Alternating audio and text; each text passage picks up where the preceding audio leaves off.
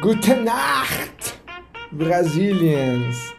Parafraseando com o nosso amigo uh, Flávio Morgensen do Senso em Comum, com o seu Guten Morgen. Guten Nacht é um boa noite.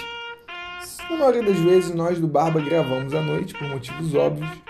Nosso cotidiano é muito difícil, muito cansativo, mas não é mais cansativo do que pensar no bosta do Deodoro da Fonseca. Para você que é zóio verde, este episódio não vai ser legal.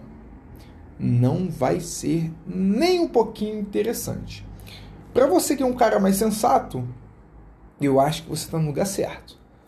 No lugar certo, na hora certa, com o apresentador errado. Mas uh, o Barba, então vamos não só fazer piada, também fazendo piadas da nossa vida republicana, né? Gostaria de começar esse podcast dizendo que eu, pela enésima vez, vou dizer, tá? E vou repetir por mais mil vezes se forem precisas, eu sou monarquista. Eu acredito que um quarto poder moderador pode sim trazer ao Estado brasileiro uma organização, ou melhor dizendo, uma reorganização de sua estrutura social e civil. O Brasil sofreu muito durante muito tempo com canalhas, com facínoras. O primeiro de todos eles foi o Deodoro da Fonseca. Se você é fã de Milico, cara, por favor, pause esse, esse podcast nesse exato momento e vá escutar qualquer concorrente nosso que passe pano para Milico. Mas aqui não tem passa, passa pano, aqui não tem passada de pano. Aqui tem a verdade, nada mais que a verdade. Os militares no Brasil fizeram o quê pelo Brasil? Pararam já para pensar nisso? Parece até uma contradição com o meu chamem o Batman, mas não é. É, eu já falei em outros, em outros episódios do Barba que eu sou uh, um cara que simpatiza muito com a instituição da Polícia Militar, com a Guarda Real, com a antiga Guarda Real. Se você não sabe, escuta o, o episódio Chamem o Batman para você entender um pouquinho. Porém, quando a gente fala em exército, marinha, coitadinha da aeronáutica, foi recém-criada em 45, mas também da aeronáutica, o que, que a gente pensa? O que, que a gente vê? Eu vejo uma concentração de força na qual não se tem um contrapeso. Quando tratamos em contrapeso, peso e contrapeso, uh, lembramos logo da segunda emenda americana, né, que dá o direito ao cidadão de bem se armar até os dentes para garantir a sua sobrevivência e não podemos esquecer também para garantir que nenhum facínora, nenhum déspota, nenhum filho da puta tome o poder. E no Brasil, uh, nós não temos esse contrapeso. Na verdade, nós nunca tivemos esse contrapeso tá? Eu digo Brasil República. Antes disso, tínhamos o, o contrapeso magno uh, da, da nossas vidas, que era quarta, o quarto poder moderador.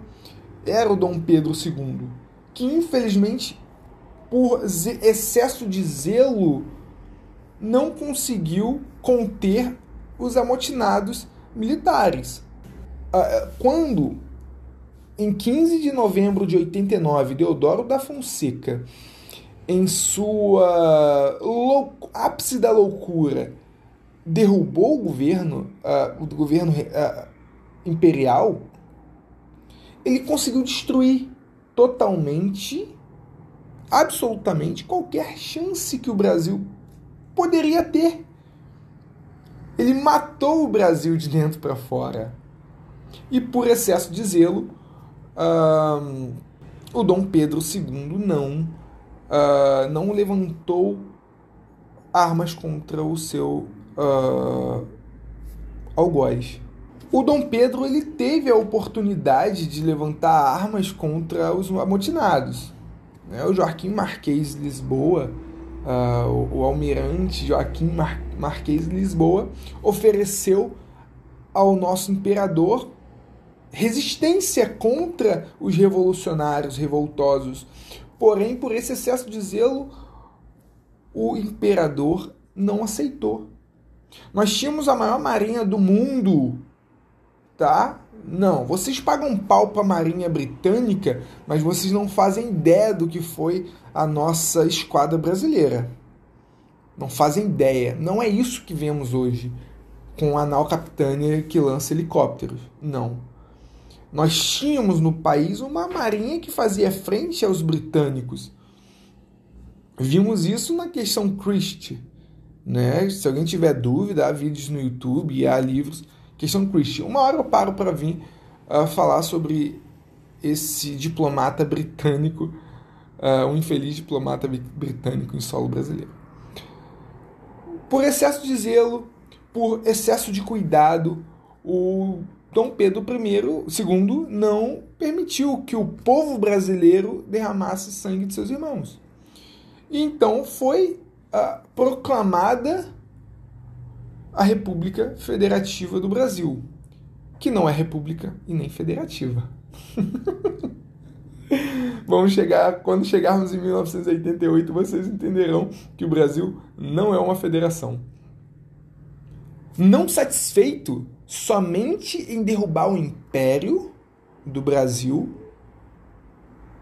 em 3 de novembro, também em novembro, eu acho que o Deodoro gostava do mês de novembro, uh, em 3 de novembro de 91, 1891, ele fecha o Congresso Nacional e declara estado de sítio. Ele absorve todos os poderes uh, civis brasileiros. O Deodoro da Fonseca se torna o primeiro ditador. O canalha conseguiu dar dois golpes de Estado em menos de 10 anos. Bicho, nem o Vargas fez isso. Nem o Vargas fez isso. E olha que a situação do Vargas era, eu acho, um pouco mais complicada. Ele conseguiu derrubar um governante amado, popular, sem históricos uh, ruins, negativos. Ele conseguiu transformar o Brasil num puteiro republicano. Dois anos depois, ele faz a mesma coisa com a República. O que, que ele queria, será? Eu fico tentando, eu fico tentando a, a entender as medidas do Deodoro da Fonseca em relação ao, seu, ao fim da vida, né? Um cara que foi. Uh, teve um papel. Né, não exemplar, mas teve um papel significativo uh, na Guerra do Paraguai.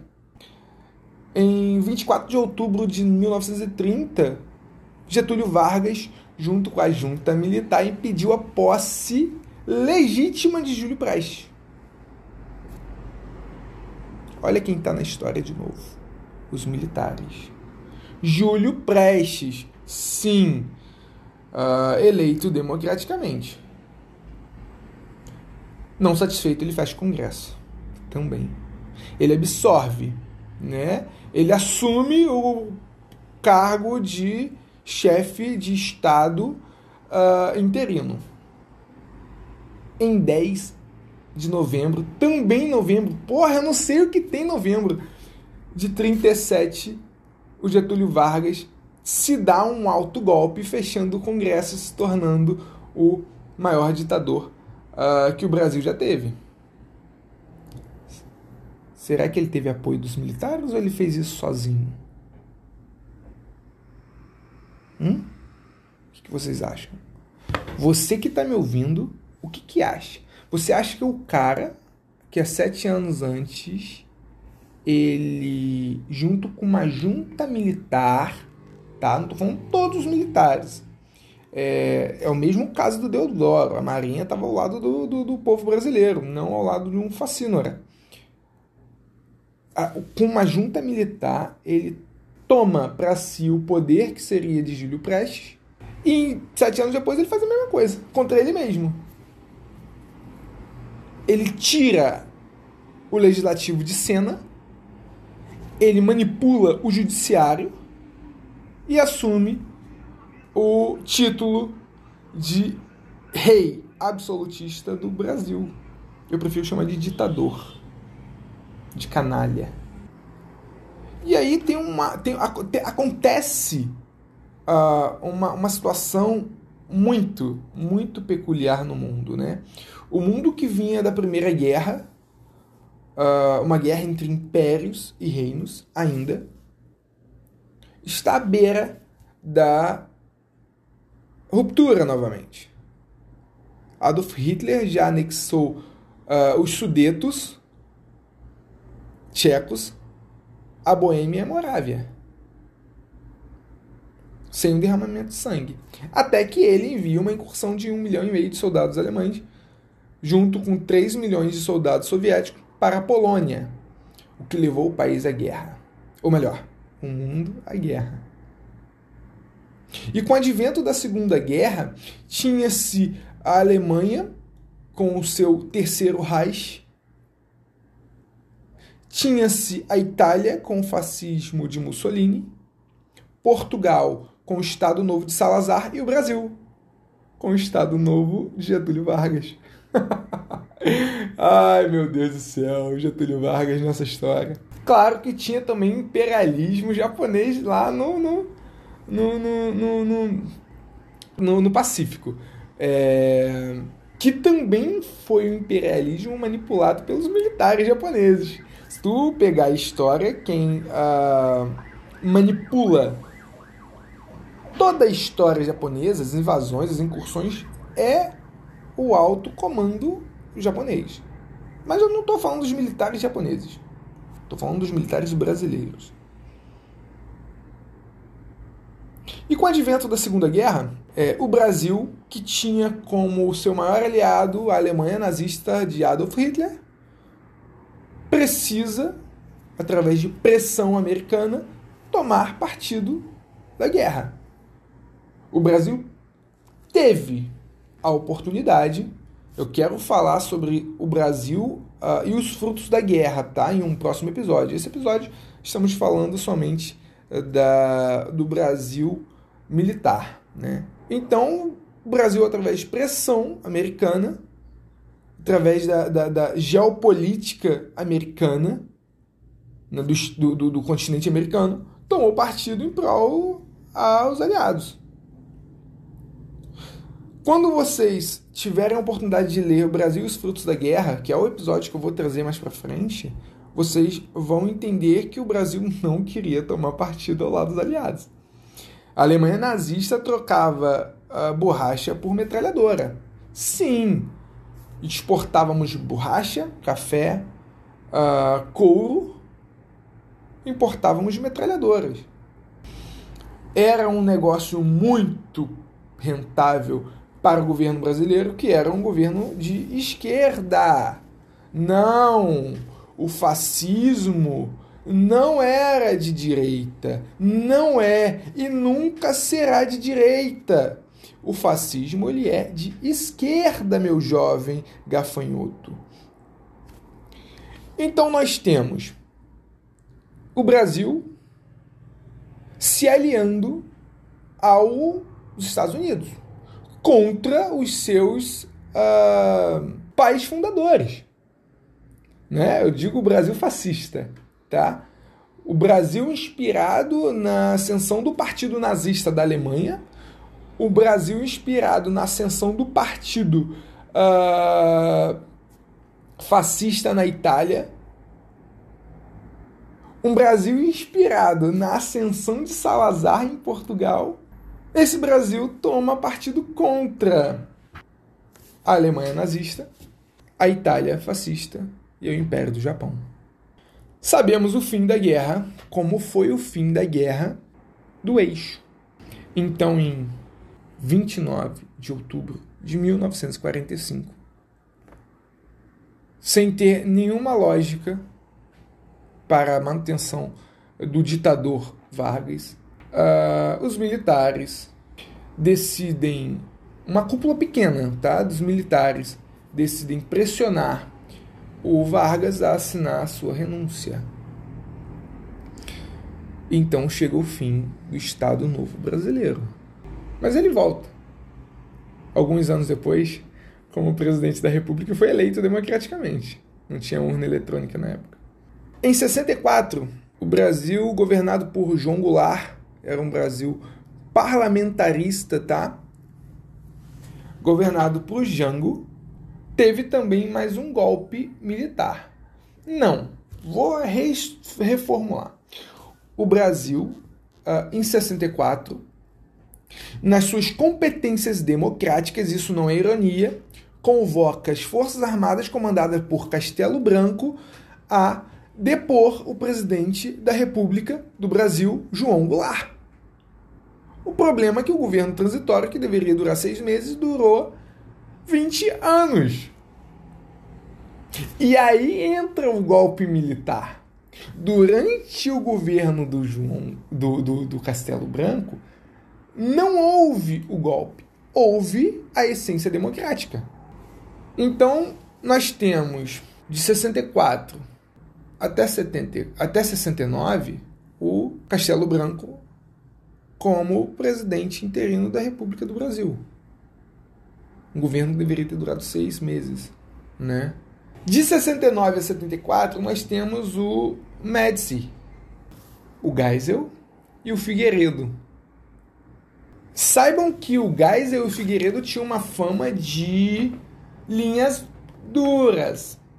Os caras que eram brabos. Essa galera que levou a fama de dar porrada em comuna na rua. Foi a galera que mais favoreceu o crescimento da ideologia marxista trotskista no Brasil. E aí, por fim, em 85 chega, enfim, o fim do regime militar brasileiro. Da ditadura militar brasileira. De 69 a 85, sim, foi uma ditadura militar. E para piorar a situação, tivemos a Constituição de 88.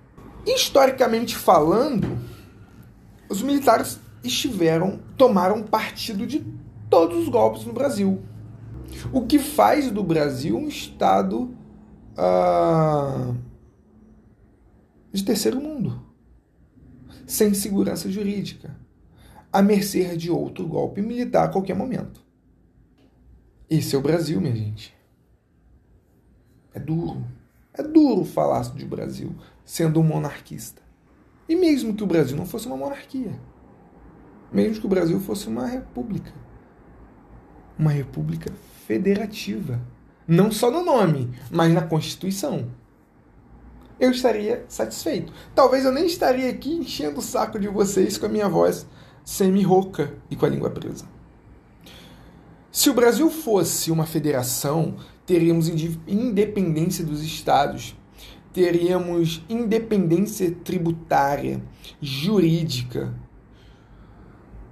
política de segurança pública de cada estado de acordo com a sua necessidade. O que nós vemos hoje é a União enchendo a porra do saco, como aconteceu em 17, com a intervenção militar fajuta no Rio de Janeiro, feita pelo Michel Temer, que não precisou da ajuda dos militares para dar um golpe. Se o Michel Temer não deu um golpe, eu não sei o que é golpe o cara que é vice-presidente uh, da deposta Dilma Rousseff, que deveria ter sido impeachmentado também por improbidade administrativa. Eu acho que se tem uma chapa de eleição única, né, ambos têm culpa no cartório. Não só o chefe do executivo, mas o vice-chefe do executivo também. Então, meu jovem, é isso que os militares são, ou parte da cúpula. E hoje o Brasil está é, com uma cúpula militar muito fraca. Uma cúpula militar muito tendenciosa, muito politizada. Quem é o pai disso tudo? Não é o diabo, é o Deodoro da Fonseca. Pior que o próprio capeta. O capeta tentou dar um golpe no céu graças ao nosso bom Deus, não conseguiu, porque Deus é Deus. Mas o Deodoro da Fonseca conseguiu acabar com a porra do país. Eu comprovei historicamente que desde Deodoro da Fonseca o Brasil deixou de ser um país decente e virou uma republiqueta. Quantos golpes militares foram? Seis golpes militares. O Brasil tem sete constituições. Teve sete constituições, né? estamos na sétima, que é a Constituição de 88. O Brasil não tem para onde ir mais, a não ser para a secessão, que é uma, um posicionamento muito libertário da política brasileira, que talvez resultasse numa melhora. Eu não concordo, mas é uma saída. Talvez o estado do Amazonas vire uma Guiana. Talvez o estado de Pernambuco vire uma porra de uma Guiana pernambucana. Eu, eu, eu claro, é, que eu não sou um idiota completo. Tento não ser. Não vejo como esses estados sobreviveriam sem o auxílio da União. Então, o país, o Brasil, não é uma federação se não há essa independência. Compreendem como é complexo? Temos hoje no poder o Jair Bolsonaro. O Jair Bolsonaro mudou o panorama político do Brasil. Mudou completamente. Ele que é militar. Graças a Deus, até o momento da gravação desse episódio, ele não mudou para pior. Ele cometeu sim suas gafes, uh, segundo o seu ministério, em nome da governabilidade, que eu não concordo. Mas ele tem sido um bom presidente para o país. Tivemos há poucos dias a eleição do Arthur Lira. Este cara é presidente da Câmara. Foi eleito com o apoio do governo, tá? Em nome da governabilidade. Será que ele vai fazer alguma coisa? Eu estou meio cético, tá? Confesso que eu estou bem cético com a possibilidade do Lira somar para o país. Na minha opinião, minha pobre e humilde opinião, o melhor nome para a presidência da Câmara é o Luiz Felipe de Orleans e Bragança. Sim, príncipe do Brasil. Sua Alteza Imperial e Real Luiz Felipe de Orleans e Bragança. Por quê? Porque o cara estudou para, se um dia tiver necessidade, assumir o, a chefia de Estado brasileiro. E com todas essas reformulações políticas,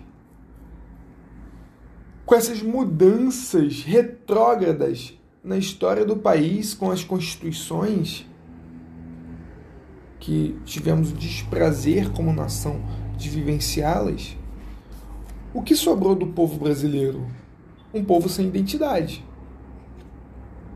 Se você está ouvindo Barba, é porque você tem, uh, além de ser extremamente inteligente, é óbvio, você tem vontade de mudar o país, de alguma forma. Ou de ver, pelo menos, o país mudando para melhor. Só não escuta o barba quem é burro. Nós estamos tentando novamente mudar o país. E com o advento do Bolsonaro temos uma chance. Mas por que o Bolsonaro está sendo, como capitão da reserva do Exército, está sendo citado neste episódio? Porque o Bolsonaro foi eleito democraticamente. O cara não venceu só o Fernando Haddad do PT. O cara venceu o Smartmatic. Gente, o cara venceu o algoritmo da corrupção. Ele venceu o algoritmo da fraude. E precisamos evidenciar isso. Não tem canalha aqui. E Bolsonaro, eu sei que você não está ouvindo este podcast. Pelo menos eu espero que você esteja trabalhando em prol do, Brasil e não só ouvindo um podcast mas nós estamos com o Senhor. Iremos criticá-lo sim. Iremos xingá-lo sim. divergir nas ideias e opiniões é essência democrática, é o direito democrático. Mas nós não estamos torcendo contra o seu governo. Estamos tentando melhorar. Então, meu caro ouvinte, este foi o episódio sobre o Brasil e seus militares, os golpes brasileiros. Como bem disse, ainda não decidi a qual título vou dar a esse episódio, mas eu quero que vocês parem para refletir sobre o Brasil República, sobre o Brasil Estado. Eu não estou pedindo para você se converter à monarquia, mas estou pedindo para que vocês eh, se convertam à sensatez. É isso, minha gente. Escutem os outros episódios do Barba. Chamem o Batman, o novo normal, né? Um, os Big Brothers estão de olho em vocês, tá? Também está aqui o monólogo do próprio Vitor, muito bom, muito construtivo, e nossas entrevistas também com Fiuza, que agora é nosso estagiário, e com a nossa amada, queridíssima Camila Abdo. E até logo, este é mais um Barbie Conserva. Brasil acima de tudo, Deus acima de todos. Ave glória, ave império. Até logo. Vencendo a fúria do mar, dia e noite a cantar, a cantar, Brasil meu Brasil de verde mar, gigante que desperta de um sono secular. Brasil, orgulho do brasileiro, tens no leme do teu barco um heróico timoneiro Brasil, meu Brasil de Caxias, herói consagrado, patrão de meu povo. Brasil, meu Brasil tão querido, espelhas o mundo com um estado novo. Eu vou cantando feliz estes versos que fiz em teu louvor, que é uma mensagem sincera do teu trovador.